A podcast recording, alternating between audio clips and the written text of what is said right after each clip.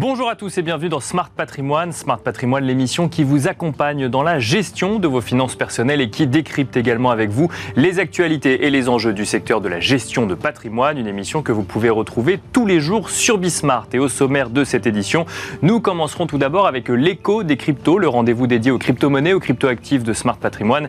Et en l'occurrence, nous euh, ferons un point réglementaire alors que MICA, la réglementation MICA, a été adoptée au Parlement européen il y a quelques jours nous en parlerons dans un instant avec Laurent Vion, directeur innovation au sein du groupe DLPK. Ce sera également l'occasion de revenir sur les autres points réglementaires qui concernent les crypto-monnaies ou crypto-actifs en France, notamment la loi qui concerne les influenceurs ou encore le durcissement euh, de la procédure pour obtenir un enregistrement PSAN. Et nous ferons également le point sur l'adoption euh, des crypto-monnaies ou crypto-actifs en 2023. Ce sera la première partie de Smart Patrimoine. Nous enchaînerons ensuite avec Enjeu patrimoine. Nous nous poserons cette fois-ci la question de la gestion de son patrimoine, de la stratégie de gestion patrimoniale face au rendement boosté des livrets proposés notamment par les banques, ce que l'on peut appeler les super livrets, mais aussi des livrets A qui voient leur rendement progresser avec un livret A qui est actuellement à 3%, mais aussi des fonds en euros qui proposent des rendements légèrement boostés en 2023. Est-ce que cela peut remettre en cause une stratégie patrimoniale ou au moins est-ce que cela doit être pris en compte dans une stratégie patrimoniale? C'est la question que nous poserons à Cédric Marc, président de Patrimonio Finance. On se retrouve tout de suite sur le plateau de Smart Patrimoine. Et c'est parti pour l'écho des cryptos, le rendez-vous dédié aux crypto-monnaies, aux crypto-actifs de Smart Patrimoine. Nous allons tenter de faire un point réglementaire ensemble alors que la réglementation MICA mais aussi TFR ont été adoptées au Parlement européen il y a quelques jours pour en parler. Laurent Envion est sur le plateau de Smart Patrimoine. Bonjour Laurent Envion. Bonjour. Bienvenue euh, sur le plateau. Vous êtes directeur innovation au sein du groupe DLPK. On peut commencer tout simplement par se dire enfin, on l'attendait MICA, on attendait MICA et TFR. Maintenant, on a un cadre commun au niveau européen pour le secteur des crypto-monnaies et crypto-actifs. Enfin, effectivement, c'est le, bon terme. On a, ça a été de longues discussions et négociations entre les, euh, les députés européens, les, euh, différentes instances de défense des, euh, acteurs du, du, secteur d'activité des actifs numériques, et on a enfin un cadre. Euh, alors, euh, d'aucuns diront qu'il n'est pas parfait, qu'il est perfectible, etc. Certainement, peut-être, mais contrairement à de nombreux euh, continents et pays, euh, en Europe et particulièrement en France, il existe un cadre. Désormais. Bien sûr. Ce cadre est extrêmement clair, il est très précis. D'aucuns souhaitent maintenant exercer une activité autour des actifs numériques en France et en Europe. C'est exactement à quoi s'en tenir et comment faire et opérer pour pouvoir, pour pouvoir opérer sur le marché européen. Ce cadre, est-ce qu'il faut le voir comme contraignant puisqu'il il amène des règles nouvelles ou en tout cas il précise des règles au niveau européen euh, par rapport aux règles qu'on avait en France ou au contraire il faut le voir comme une opportunité parce que d'un coup d'un seul ça ouvre un marché à euh, tous les acteurs qu'ils soient français, portugais ou italiens Alors les deux euh, et c'est le principe justement de la, de la régulation c'est effectivement de fixer un cadre. Alors, à partir du moment où vous fixez un cadre bah, il faut que l'ensemble des acteurs qui veulent opérer sur le marché rentrent dans le cadre. Bien sûr. et donc pour certains ça peut être se dire bah, c'est pas exactement le cadre que je voulais mais au moins les règles sont les mêmes pour tout le monde. Donc ça, c'est c'est pas les peut-être les règles que j'avais jusqu'à présent euh, sur la réglementation de, de mon non, pays. Mais euh, mais il faudra s'y conforter parce que l'Europe a décidé de se fixer euh, de se fixer un cadre extrêmement extrêmement précis. Euh, et puis c'est aussi une formidable opportunité à la fois pour l'Europe et puis on y reviendra pour la France. Pourquoi pour l'Europe? Parce que c'est le premier continent euh, à se doter d'une telle réglementation. Euh, aux États-Unis, on voit que la on voit que la SEC tâtonne un petit peu et Bien essaye, sûr, de, ouais. essaye de donner des coups de bâton à droite et à gauche, mais sans sans ligne très claire. Et beaucoup d'acteurs nous disent bah, c'est compliqué en ce moment de, lancer des projets, de vouloir faire des choses aux États-Unis parce qu'on ne sait pas quelle sera l'interprétation a posteriori de la SEC. Et au moins en France et en Europe, bah, on voit que le cadre, existe. Euh, alors, s'il ne nous plaît pas, bah, on vient pas. Euh, s'il nous plaît, c'est là pour le coup une formidable opportunité. Euh...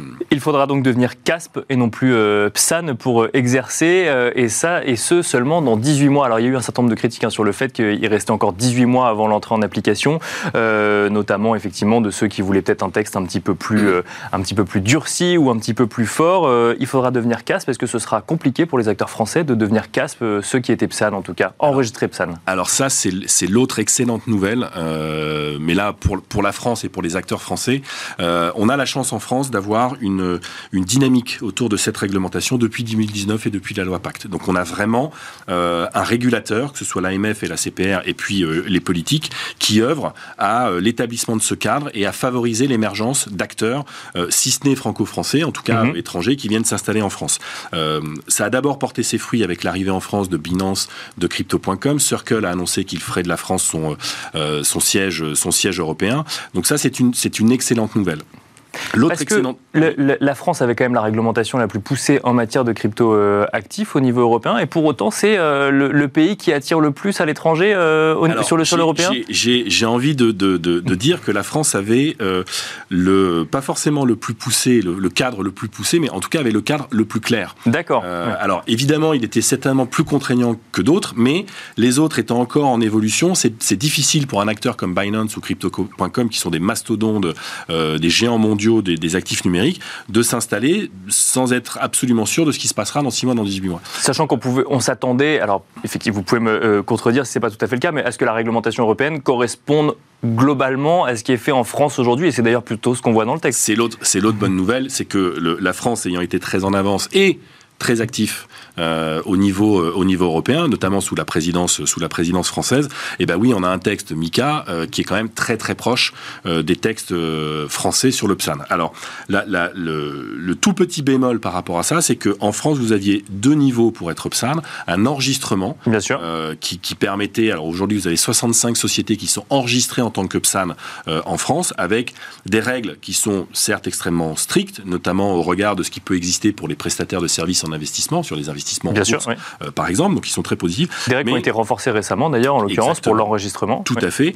Et vous aviez un agrément. Alors, un agrément qui va être un petit peu plus contraignant, notamment en termes de sécurité, en termes de, contrepartie des actifs, etc. etc. Euh, et aujourd'hui, aucun acteur n'est agréé. Par contre, là, il faut le voir de, de manière extrêmement positive, c'est que euh, la France va être un des premiers à transposer MICA, forcément, puisqu'on a le cadre le, plus facile à adapter, donc à transposer MICA. Et ce qui fait que les acteurs agréés au niveau français, et des dossiers sont déjà en cours d'instruction au niveau de, au niveau de l'AMF.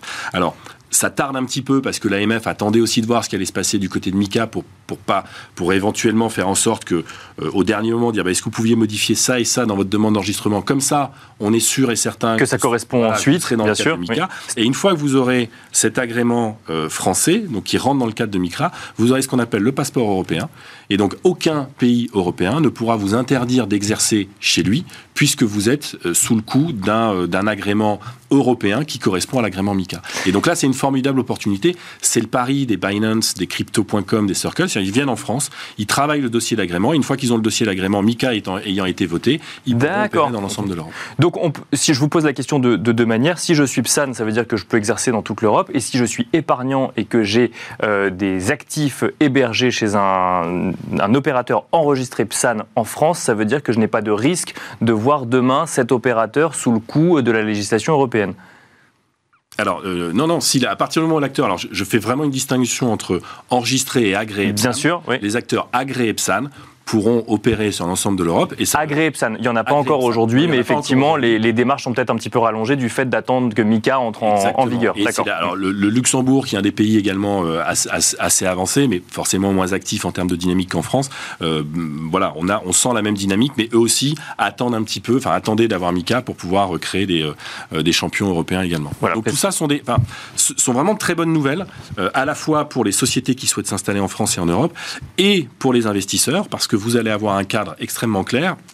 Et alors ça, c'est quelque chose qu'on répète depuis, euh, depuis deux ans déjà, mais si vous voulez investir en France ou en Europe, tournez-vous vers un PSAN, demain vers un prestataire agréé, euh, euh, donc soit PSAN, soit, soit MICA, soit MICA en Europe. Donc CAS, enfin, prestataire fournissant des services sur cryptoactifs, exactement. exactement. et donc là, vous aurez la certitude d'être dans un cadre à la fois juridique, réglementaire, financier, économique, qui garantira vos investissements. Rapidement, avant de parler peut-être un petit peu de, ce qui concerne les influenceurs euh, crypto, est-ce que cette réglementation MICA, selon vous, protège euh, l'écosystème français ou européen des acteurs étrangers basés à l'étranger?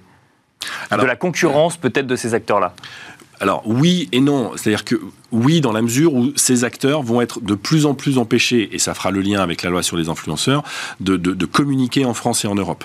Euh, C'est-à-dire que le, le, le un, un, des, un, des, avantages d'être PSAN euh, en France, que ce soit enregistré ou agréé, c'est que vous avez le droit de faire de la publicité. vous avez le droit de faire la promotion de vos services. Mm-hmm. Si vous ne l'êtes pas, vous n'avez pas le droit, vous êtes sous le coup d'une interdiction, et les diffuseurs qui se risqueraient à faire, euh, enfin, à faire la, la, la promotion d'acteurs non enregistrés seront, euh, seraient eux aussi sous le coup de sous le coup d'amende ou sous le coup de, de, de sanctions. Donc forcément, ça offrira ce, ce, ce cadre-là de manière beaucoup plus, beaucoup plus intéressante pour les, pour les acteurs. Et pour les investisseurs, de la même manière, ce sera une, une lecture beaucoup plus simple des, bah, globalement, un acteur qui est basé euh, aux Bahamas ou même à Singapour, qui, Bien sûr, voilà, ouais. qui est, bah, Singapour, s'il est basé à Singapour, tout respectable qu'il soit, s'il n'a pas fait les démarches pour être agréé en France ou en Europe, il ne pourra pas exercer et faire la promotion de ses services ni en France ni en Europe. Un mot sur les influenceurs qui n'ont donc plus le droit euh, de s'exprimer sur les crypto-monnaies ou crypto-actifs, ou en tout cas de faire la promotion euh, de solutions d'investissement en lien avec les crypto-monnaies et crypto-actifs. Est-ce que c'est une bonne chose ou est-ce que, comme on peut l'entendre, c'est une... Euh, c'est un manque à gagner en matière de pédagogie, parce qu'on entend effectivement les deux, et effectivement, il y a eu des excès, ça c'est, certain. Euh, et est-ce qu'il faut ne regarder que les excès ou regarder effectivement la pédagogie également? Bah là, là, pour le coup, je pense qu'on est allé un petit peu, un petit peu trop loin du point de vue législatif. Et en plus, euh, on, a un, peu le sentiment, pardonnez-moi l'expression, dans l'écosystème crypto, de de, de, de fait avoir sur le sujet. Parce qu'on nous a dit, si, si, vous aurez, les influenceurs auront le droit de faire la promotion des acteurs PSAN, Bien sûr, ouais. à condition qu'ils soient agréés.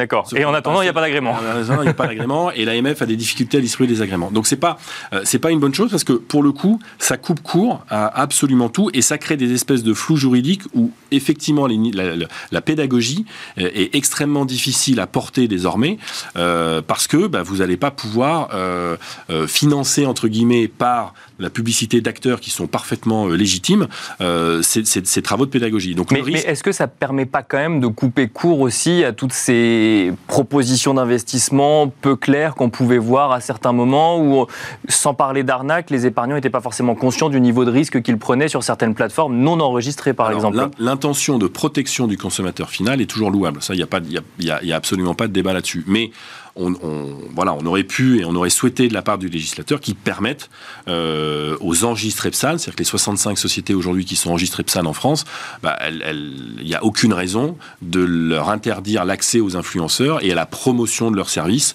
euh, auprès, des, clients euh, des, et des investisseurs finaux ou alors il faut remettre en cause euh, l'enregistrement PSAN et donc le travail de l'AMF et de la CPR, mais ça, ça, ça, paraît, ça paraît complètement incohérent. Donc là-dessus, je pense qu'on est allé un, vraiment trop loin euh, et c'est euh, extrêmement dommageable et je pense que ce sera contre-productif euh, parce que les influenceurs qui sont basés allez, on, hors Union Européenne, hors Union Européenne pour faire simple et, et, et ne pas citer de pays, bah, vont continuer de faire la promotion de leur sujet et seront très loin d'être embêtés ou gênés de quoi que ce soit malgré les promesses des, des politiques. Un, un mot pour la profession des conseillers en gestion de patrimoine. Donc, vous êtes partenaire d'une étude qui a été menée par l'ADAN et KPMG. Donc, DLPK et le groupe DLPK est partenaire de cette étude. On constate que l'année dernière, on affichait le chiffre de 8% de détenteurs de crypto actifs. Euh, en France, on parle de 9,4% cette année. C'est légèrement plus dans un contexte de d'actualité euh, mouvementée pour les crypto-monnaies euh, cette année. Euh, comment un conseiller en gestion de patrimoine peut intégrer euh, le conseil sur les crypto-actifs vis-à-vis de ses épargnants? Alors, en, en, faisant une chose extrêmement simple, euh, en se tournant vers un PSAN. D'accord, oui. Bah, c'est ce qu'il y a de, c'est ce y a de plus simple. Aujourd'hui, quand ils veulent faire des investissements en bourse, ils se tournent vers un PSI. Quand ils veulent faire de l'assurance vie, ils se tournent vers un assureur. Et quand ils veulent faire des cryptos, ils se tournent vers un PSAN. C'est, c'est exactement le principe. Et plus généralement, euh, au sein de notre, euh, du groupe DLPK, on a une entité qui s'appelle Norcia, qui est une plateforme qui agrège un certain nombre de produits pour les conseillers en gestion de patrimoine. Et on a une offre autour des, autour des cryptos. Et le, le, le, le message que je veux faire aux conseillers gestion de patrimoine, c'est que c'est c'est un sujet complexe, à, n'en pas douter. Euh, il, est, il est peu évident à appréhender dans sa manière, dans, dans toutes ses dimensions. C'est un sujet qu'on peut éviter aujourd'hui, dont on peut ne pas parler Alors, nous, on a la conviction que non. C'est-à-dire que si on regarde l'étude, sur les moins de 35 ans, on est à peu près à 17 ou 18 des moins de 35 ans qui détiennent des cryptos, et ces cryptos représentent 11 de leur patrimoine. 11 c'est beaucoup. Donc, il faut leur en parler, même bah, s'il faut, même si, même si pour dire qu'on n'y croit pas ou qu'il faut pas y aller, mais il faut leur en parler. Il faut avoir une conviction par rapport à ça, parce que si vous allez voir aujourd'hui des clients de 30-35 ans qui sont les, les, les, les futurs patrimoines de dans 15-20 ans pour les conseillers en gestion de patrimoine et que vous ne pouvez pas ou vous ne savez pas leur parler de crypto, vous aurez un problème de légitimité et de crédibilité. Après, vous pouvez très bien, parce que vous avez fait un travail pédagogique, on accompagne un certain nombre de CGP sur le sujet, d'autres structures le font, le font au sein de, au sein de l'ADAN, l'Association pour le développement des actifs euh, numériques, ou des, euh, des différentes chambres syndicales. Euh, vous avez le droit ensuite d'expliquer à vos clients pourquoi il ne faut pas y aller. Mais vous pouvez pas dire non, non, c'est c'est euh, spéculatif, ça sert à rien, ça pollue la planète. il faut un discours un peu plus construit aujourd'hui et il faut être capable d'en parler. et aujourd'hui, c'est quand même ça devient de plus en plus simple d'avoir accès à ces informations-là. Merci beaucoup Laurent Envion d'être venu sur le plateau de Smart Patrimoine. Je rappelle que vous êtes directeur innovation au sein du groupe DLPK. Merci à vous également et on se retrouve tout de suite dans Enjeu Patrimoine. Et c'est parti pour Enjeu patrimoine, le sujet qui va nous animer aujourd'hui et les sont pardon, les stratégies patrimoniales face au rendement boosté proposé par les banques. Les épargnants voient en effet, alors tout d'abord les livrets réglementaires comme le livret A euh, proposer des taux euh, donc euh, améliorés avec un livret A qui est aujourd'hui à 3%, mais d'autres livrets voient également le jour, notamment les super livrets proposés par les banques qui affichent des taux attractifs sur des durées plus courtes, sur des durées euh, très courte, même de, quelques mois. Il existe également des fonds en euros qui ont proposé des rendements boostés pour l'année 2023. Est-ce que cela remet en question euh, une stratégie patrimoniale dans son ensemble? C'est la question que nous allons poser aujourd'hui à Cédric Marc. Bonjour Cédric Marc. Bonjour Nicolas. Vous êtes euh, président de Patrimonio Finance. Alors effectivement, face euh, à l'inflation dans un premier temps, mais aussi à la remontée des taux d'intérêt euh, des banques centrales, des taux directeurs des banques centrales et donc des taux d'intérêt également, on voit de plus en plus de rendements boostés proposés par les banques. Est-ce que c'est quelque chose à prendre en compte quand on travaille la stratégie patrimoniale d'un épargnant? En fait, clairement, parce que ça nous permet dorénavant de tenter de combattre la hausse spectaculaire que l'on connaît depuis 12 mois sur l'inflation. D'accord. Le discours, il a, depuis, euh, depuis 12, 14 mois, depuis cette éclosion de l'inflation, révélé, Bien sûr. Euh, change les lignes et euh, le combat sur l'inflation par rapport à un, actif financier que l'on a à placer, il s'inscrit dorénavant dans une période longue. Moi, j'ai l'impression que on va rentrer, on rentre dans un nouveau cycle avec un schéma d'inflation longue et on est au début d'un nouveau cycle. Moi, je ne crois pas du tout en fait que euh, en 2024, l'inflation va revenir comme avant. Pas du tout. J'y crois pas. Donc, ce qui veut dire que par rapport à, votre question, oui, la bloc, le, bloc euh, fonds en euros super livré, bah, ça nous permet de créer une première base euh, d'allocation de patrimoine. Et à l'image de ce que disait euh, précédemment votre intervenant Laurent Ovion, euh, la partie crypto, elle est à l'opposé du spectre. Bien sûr. Et elle permet en fait bah, dorénavant de, je pense, de construire bloc par bloc une allocation d'actifs qui doit, qui doit être décorrélée l'une de l'autre. Donc dans une stratégie de diversification, vous faites euh, référence à une interview juste qu'on a eue juste avant sur euh, effectivement les, les, crypto-monnaies. Donc euh, globalement, parce que bon, le livret A voit son taux voit son taux révisé, effectivement, ça c'est réglementaire. Quand des banques ou des assureurs proposent des rendements boostés sur des super livrets ou des fonds en euros, on imagine qu'il y a une stratégie, une stratégie commerciale derrière, mais qui finalement sert les intérêts aussi des conseillers en gestion de patrimoine et donc des épargnants in fine en fait, vous avez tout à fait raison parce qu'aujourd'hui, on a, compte tenu du remontée de ces livrets euh, ultra liquides, remontée des taux, euh, il y a une vraie compétition qui peut euh, avoir lieu entre des fonds en euros dont les rémunérations dans le passé, y compris en 2021 et en 2022, étaient faibles, mhm. qui sont dorénavant, enfin, qui étaient dorénavant inférieur au niveau, au nouveau taux de, euh, du, taux du, livret A. Bien Donc, sûr. En fait, les assureurs, euh, les assureurs bah, proposent euh, des taux majorés. Je pense pour deux raisons. La première, effectivement, bah, c'est pour capter de l'épargne. D'accord. C'est évident. Mais secondo aussi, c'est pour pouvoir acheter du papier obligataire et servir ainsi la stratégie du fonds dans le futur, parce qu'il y a clairement des opportunités avec la remontée des taux, des opportunités d'achat sur des titres obligataires obligataire, de durée courte ou plus longue. D'accord. En fonction de la qualité, comment dire, de, de ce que veut acheter le, gérant, le, le, gérant du fonds euro. Mais clairement, euh, je pense que c'est un bon moyen pour le futur pour espérer revoir des taux d'intérêt sur des fonds en euros qui vont être euh, euh, de nouveau beaucoup plus importants. Parce que les obligations émises aujourd'hui ont des taux plus intéressants que celles qui étaient émises il y a quelques années quand on parle des obligations d'État, si on reste sur les fonds en euros. Et donc, il faut des liquidités pour acheter ces nouvelles obligations qui offriront de meilleurs rendements dans le futur, c'est ça? Exactement. Moi, j'ai commencé il y a 25 ans. 25 ans, ça fait presque dinosaure. Mais, mais vous avez l'historique, vous avez l'expérience. Euh, où, les, comment dire, les, rendements, bon, l'inflation et, les rendements obligataires étaient supérieurs à 10. Donc on a connu euh, jusqu'à l'année dernière 25 bah, ans de baisse des taux.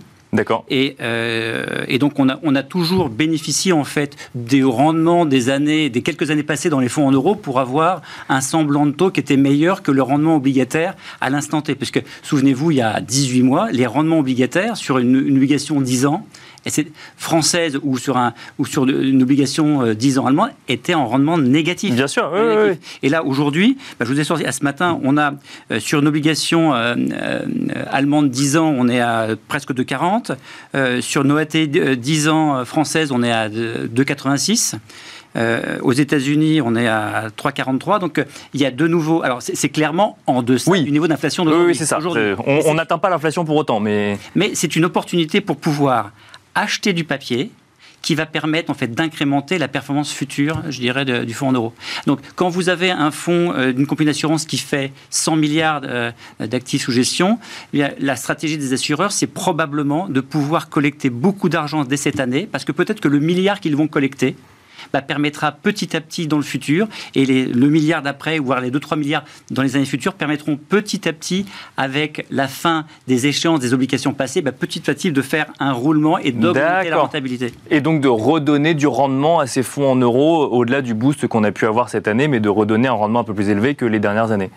Exactement. Et puis alors, pourquoi est-ce qu'elles font aussi, enfin, comment est-ce qu'elles font euh, ces taux super boostés? Vous le savez, euh, les assureurs, le code des assurances offre euh, deux opportunités. La première, c'est de pouvoir redistribuer des performances passées, la cagnotte, une, cagnotte sur 10 ans, ça s'appelle la PPE, donc c'est une provision pour la participation aux excédents.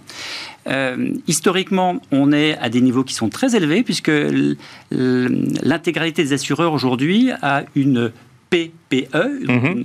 de 4,7%. D'accord. Et si on la compare à, 2012, donc il y a 10 ans, on était à 1,4%. Donc ça veut dire que cette année, il va y avoir euh, clairement une politique euh, volontariste d'augmenter des taux, euh, des taux en distribuant dès à présent une partie du trésor de guerre pour pouvoir, un, collecter, deux, pour pouvoir acheter, et puis, et puis pour, faire et pour faire du commerce. On voit euh, Cédric Marx développer également euh, des euh, comptes, pardon, des, des, fonds obligataires à échéance. C'est des stratégies qui reviennent, ou en tout cas qui reviennent sur le devant de la scène. Est-ce que vous pouvez nous expliquer ce que c'est et comment on les prend en compte dans une stratégie patrimoniale? Alors, pour tenter de répondre à votre interrogation, je reviens 20 secondes par rapport à la, comment est-ce qu'on construit une allocation euh, euh, grâce euh, aux fonds en euros boostés. D'accord. Pour pouvoir accéder à ces fonds en euros boostés, l'assureur eh bien, va vous demander d'intégrer 40, 50, 60% d'unités de compte dans pour pouvoir bénéficier de ce taux majoré. D'accord. Je trouve ce qui est intéressant dorénavant, c'est que grâce à ces contrats avec ces taux boostés, on va pouvoir créer la brique défensive du portefeuille, du portefeuille. Et à ce titre, y insérer dans la partie unité de compte euh, que l'on se doit euh, euh, de, de, créer pour avoir, pour bénéficier du taux majoré, bah, une, une allocation en fonds obligataires.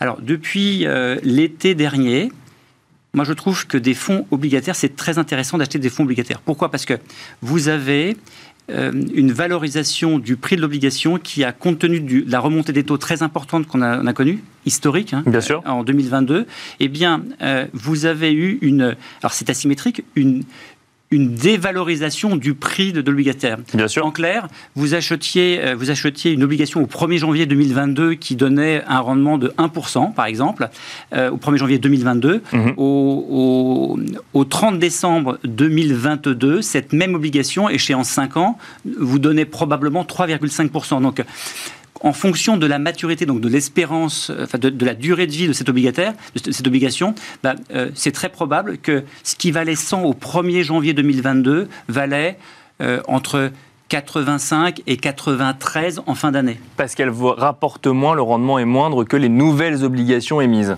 Exactement. Donc moi j'ai l'impression qu'aujourd'hui, enfin, c'est une vraie conviction, que acheter du papier à échéance courte, du 2 ans ou de 5 ans, on va en reparler si vous le souhaitez, euh, ça nous permet, euh, avec des cours décotés, mhm. est un bon moyen pour faire du portage obligataire Alors quand on dit portage obligataire ou quand on parle de fonds à échéance, ça veut dire qu'on achète des obligations avec l'objectif de les garder et de toucher le coupon effectivement euh, tous les ans, mais pas de les revendre et donc de pas du tout jouer sur la valorisation de l'obligation, mais simplement sur le coupon. C'est bien ça? C'est presque ça. C'est presque ça, d'accord. La, première partie de, de la réponse, c'est de se dire, un, lorsque l'on fait du portage obligataire, lorsqu'on va acheter un fonds à échéance, on achète le fonds et on se laisse porter probablement presque jusqu'au terme. D'accord. Dans cette première partie, on va faire comme faisaient nos, comment dire, nos, aïeux. Eh bien, ils achetaient un coupon, ils achetaient une obligataire, et puis tous les trimestres, ils allaient à leur établissement détacher le coupon pour pouvoir percevoir, percevoir cette somme. Souvent, euh, on a connu ça en 2013, on a connu ça aussi en 2016.